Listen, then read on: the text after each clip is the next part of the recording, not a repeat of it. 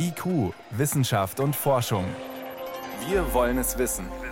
Ein Podcast von Bayern 2. The report is very clear that we need to take action now. Entweder wir handeln jetzt oder das 1,5 Grad Ziel wird rein physikalisch unerreichbar. To get there. Der Energieforscher Jim Skier aus dem Weltklimarat, er hat deutliche Worte gefunden. Und der aktuelle Bericht des Gremiums diese Woche hat es nochmal schwarz auf weiß bestätigt, unterfüttert mit harten Fakten. Wir haben keine Zeit mehr zu verlieren. Der Bericht sagt aber auch, es tut sich schon was und wir können viel tun gegen die Erderwärmung. Wie wichtig das ist, was jeder und jede Einzelne im Alltag macht, das ist Thema bei uns gleich.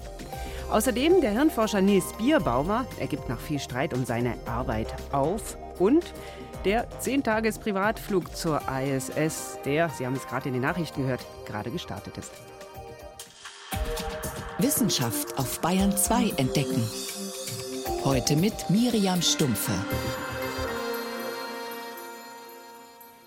Wenn am Weltraumbahnhof Cape Canaveral eine Rakete Richtung Raumstation ISS startet, dann ist das eigentlich fast schon so etwas wie ein Linienflug. Regelmäßig geht es dort los Richtung Raumstation. Entweder starten Astronauten, die dort das Vorgängerteam ablösen, oder eine Rakete bringt eine Versorgungskapsel nach oben mit Lebensmitteln, Laborausrüstung oder Technik. Heute aber, vor einer knappen Dreiviertelstunde, ist eine Mission gestartet, die war doch ein bisschen anders. Five, four, three, two, one, zero. Ignition. Stop. Go Falcon, go Dragon. Godspeed, Axiom 1. Oder AX1.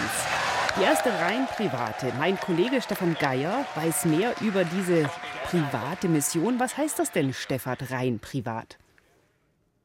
Also der Hauptunterschied ist, dass drei von den Raumfahrern keine Profi-Astronauten sind. Ja, wenn wir jetzt zur ISS wollen, zur Raumstation, mal ein bisschen die Erde umkreisen, ein paar Experimente machen und dabei schweben, man muss ja einen Riesenaufwand treiben. Man muss Naturwissenschaften studieren, in die Astronautenklasse kommen, ausgewählt werden, dann viele Jahre trainieren. Oder, und das ist eben neu, so machen es jetzt drei von den vieren, die jetzt gerade fliegen. Wir machen den Geldbeutel auf, legen 55 Millionen auf den Tisch, machen sehr verkürztes Training, immer noch ein Jahr.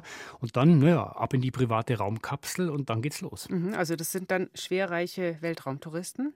So ist es. Man muss sehr reich sein. Mhm. Sie werden aber dann auch begleitet von jemandem, der Sie quasi dahin fliegt, weil es ist ja doch was anderes, als mal kurz in die Umlaufbahn geschossen zu werden und dann wieder zurückzukommen automatisch. Also einen Kommandanten haben Sie schon auch dabei.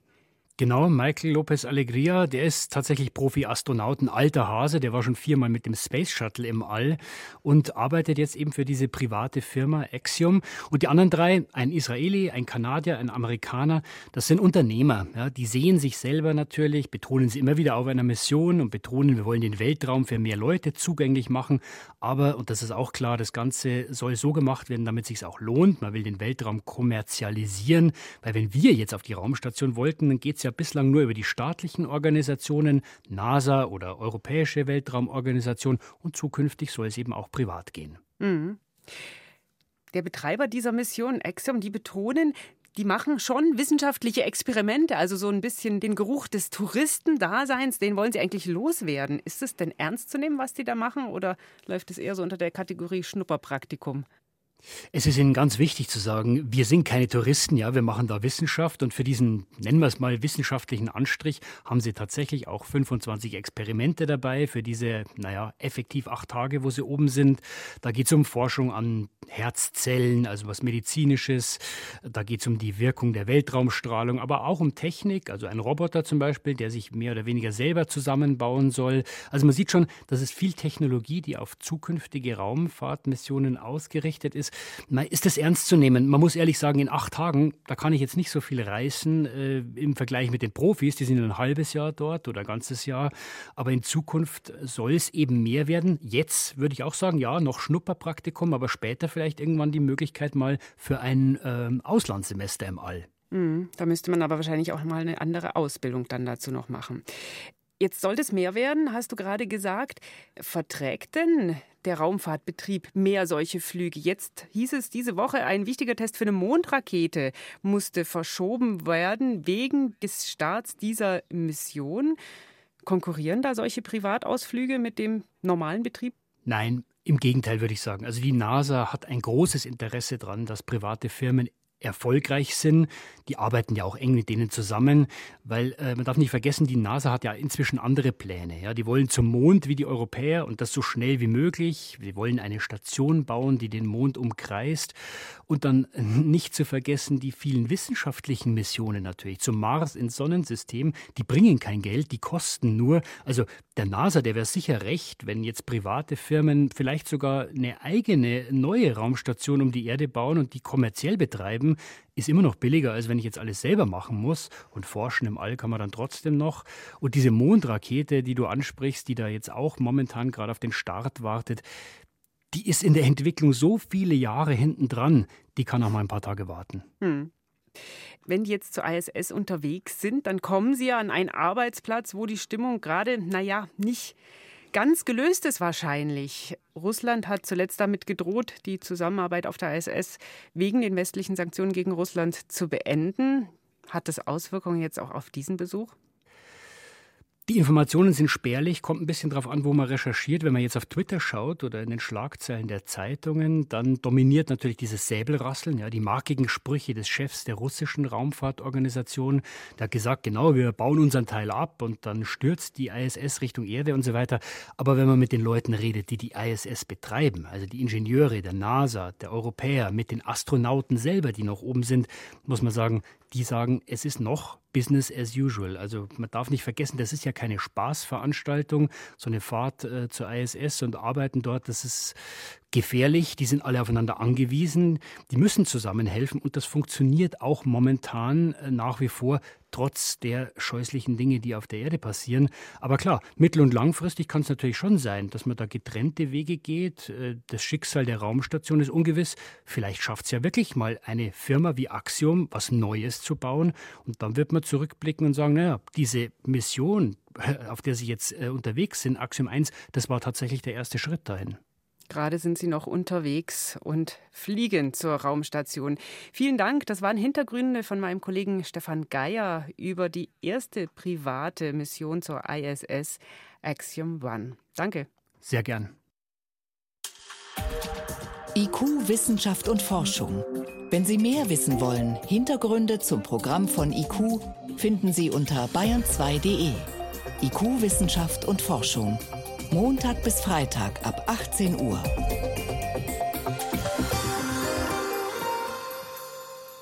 Der Hirnforscher Nils Bierbaumer dürfte ein bisschen Rummel um seine Person gewohnt sein.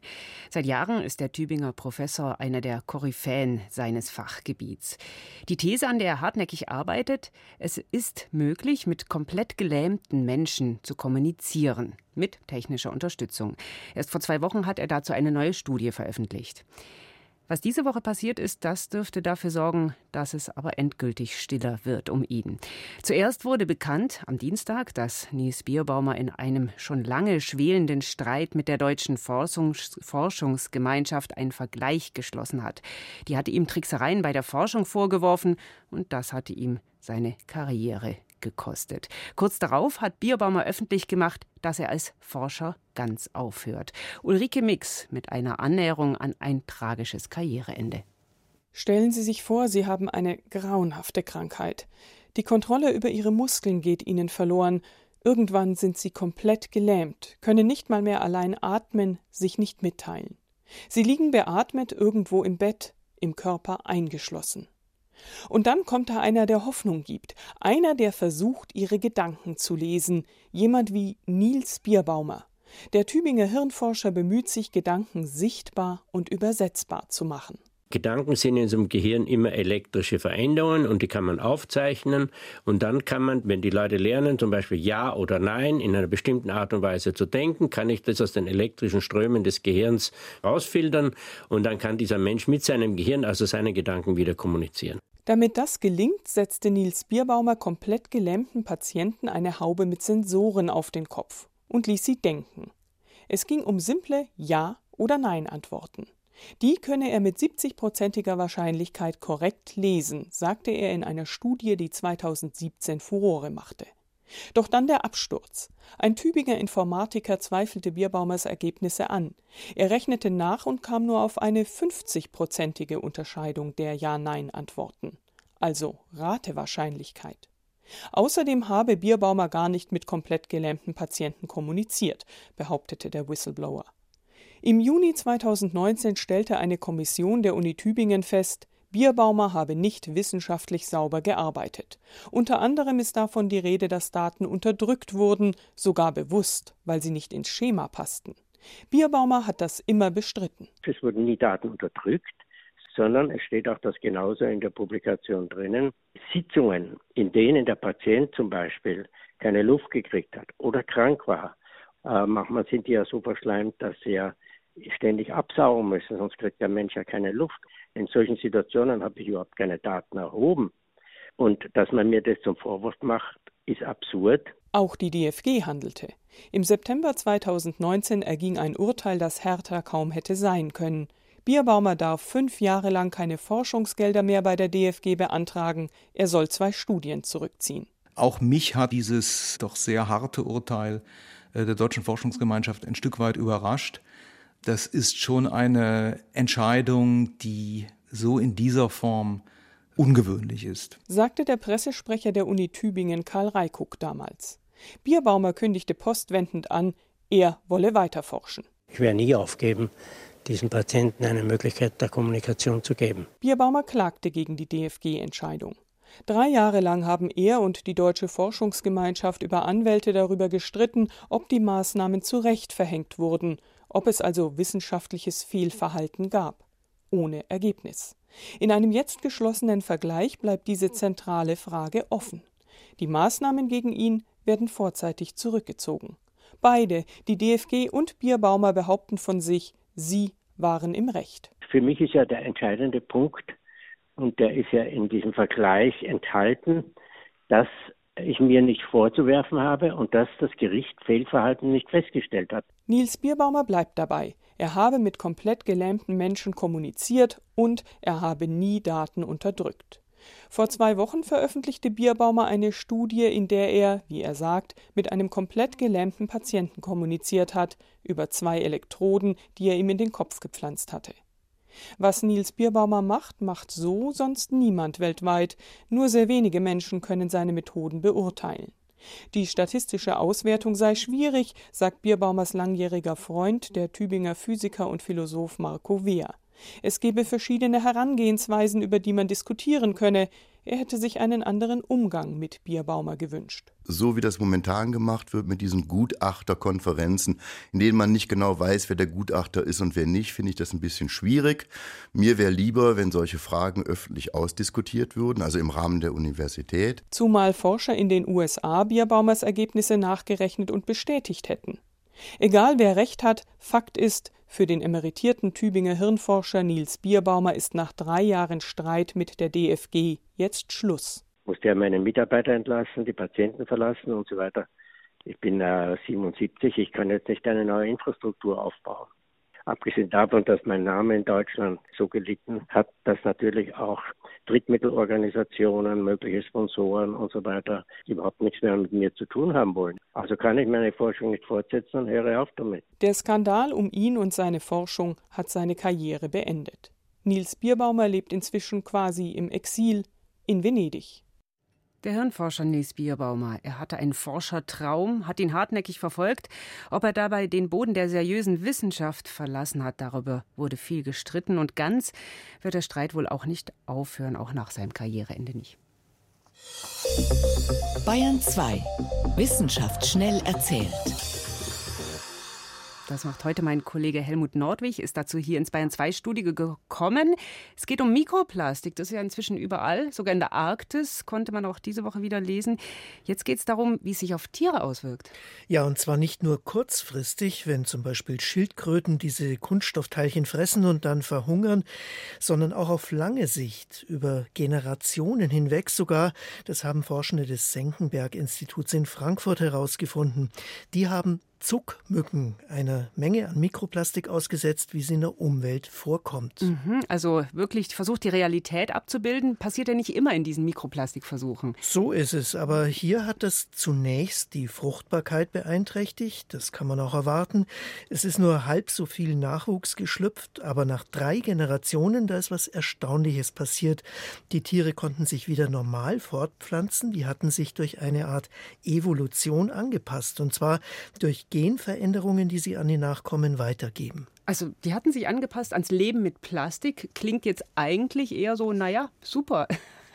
Ja, eine feine Sache könnte man denken. Zum Beispiel wird eine Entzündungsreaktion auf die Plastikteilchen unterdrückt. Mhm. Das kann aber Nachteile haben. Zum Beispiel ist die Immunabwehr ja auf Entzündungen angewiesen und es könnte sein, dass die dadurch schwächer wird. Das ist noch nicht klar, aber es ist immer so, dass solche Anpassungen meistens ihren Preis haben. Mhm. Wir kommen zu den Honigbienen und dem, was ihnen am meisten zum, zu schaffen macht, nämlich Varroa-Milben. Das sind Parasiten, die die Larven von den Bienen aussaugen. Außerdem übertragen sie Viren, die ihnen schaden und Befallene Völker, die überleben leider oft den Winter nicht. Mhm, da hört man ja oft Imker klagen auch darüber. Ja, und Chemie, die hilft auch nur bedingt. Die kann außerdem im Honig landen, will man auch nicht. Mhm. Deshalb versuchen Wissenschaftler und Imker resistente Bienen zu züchten und das Landwirtschaftsministerium der USA, das berichtet jetzt über einen Erfolg. Dies hat eine Zuchtlinie gewonnen, die deutlich weniger befallen wird, dadurch weniger Viren hat und auch den Winter doppelt so häufig überlebt wie andere Bienenstämme. Haben die dann ein besonders starkes Immunsystem? Nein, diese, äh, diese, der Grund für dieses Verhalten ist, dass die Tiere Larven beseitigen, die von den Varroa-Milben befallen sind. Und dieses Verhalten für die bessere Hygiene sozusagen im Bienenstock, das ist genetisch bedingt. So konnten durch Kreuzungen diese resistenteren Stämme erzeugt werden und Honig liefern sie übrigens genauso viel wie die anderen. Mhm. So, und zum Schluss werden wir jetzt noch Zeugen eines Asteroideneinschlags. Wobei? Also jedenfalls fast, wenn wir mal Forschenden aus Großbritannien mhm. über die Schulter schauen. Die haben in einer Fundstätte in North Dakota in den USA etwas ganz Besonderes ausgegraben. Und zwar einen drei Meter langen Dinosaurier, der hatte sogar noch die Haut an den Beinen und der ist wohl just an dem Tag gestorben, als der Asteroid im Golf von Mexiko eingeschlagen ist. Also ist es der berühmte, der letztendlich auch dazu geführt hat, dass die Dinosaurier ausgestorben sind? Ja, genau der. Und die Datierung zeigt, genau in dieser Zeit ist das Tier von einer Schlammlawine bedeckt worden und daraufhin gestorben. Der Einschlag, der war zwar 3000 Kilometer weit weg, aber er hat dort immer noch ein Erdbeben der Stärke 11 ausgelöst. 11. In diesem Gebiet hat es dann eine heftige Flutwelle gegeben, die alles unter sich begraben hat, zum Beispiel auch Fische, in deren Kiemen man geschmolzenes Gestein gefunden hat von der Explosion, oder eine Schildkröte, die von dem spitzen Ast von einem Urbaum durchbohrt worden ist, der wohl durch die Gegend geflogen ist. Naja, und eben der, den Dinosaurier, und der ist ja dann wie alle Dinosaurierarten nach dem Einschlag ausgestorben. Mhm, Wahnsinn. Und eine Schildkröte durchbohrt von einem Baum etc. Ein Regisseur eines Katastrophenfilms hätte sich nicht besser ausdenken können. Vielen Dank. Das waren die Meldungen mit Helmut Nordwig.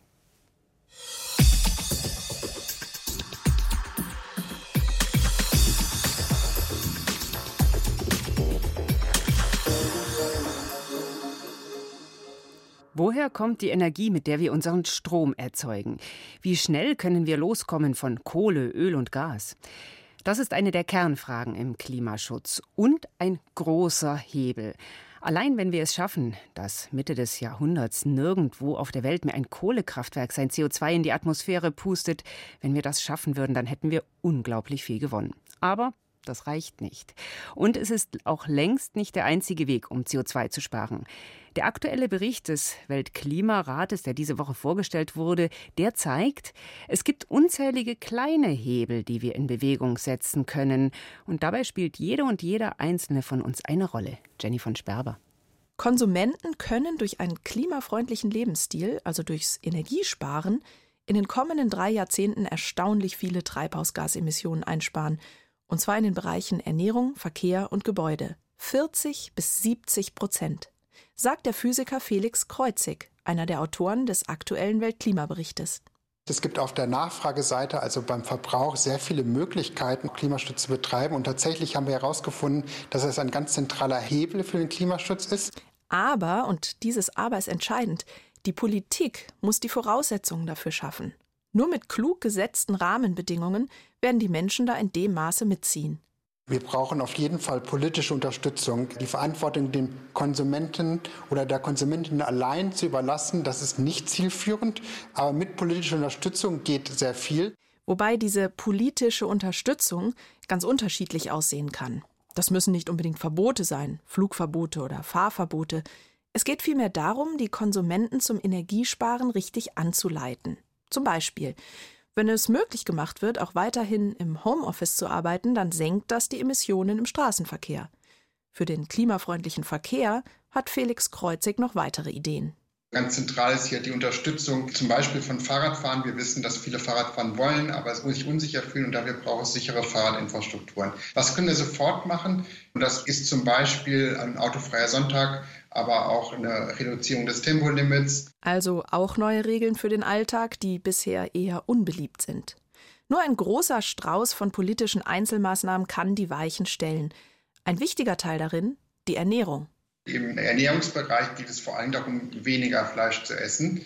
Das hat mich sehr erstaunt, auch das zu sehen, wie groß die Treibhausgasemissionen durch Fleischkonsum sind und dass es hier tatsächlich Möglichkeiten gibt, indem wir weniger, nicht notwendigerweise überhaupt kein, aber auf jeden Fall weniger Fleisch essen. Wie sehr die Fleischproduktion in der großen Klimarechnung ins Gewicht fällt, zeigt ein Gedankenspiel von Wissenschaftlern der Uni Oxford.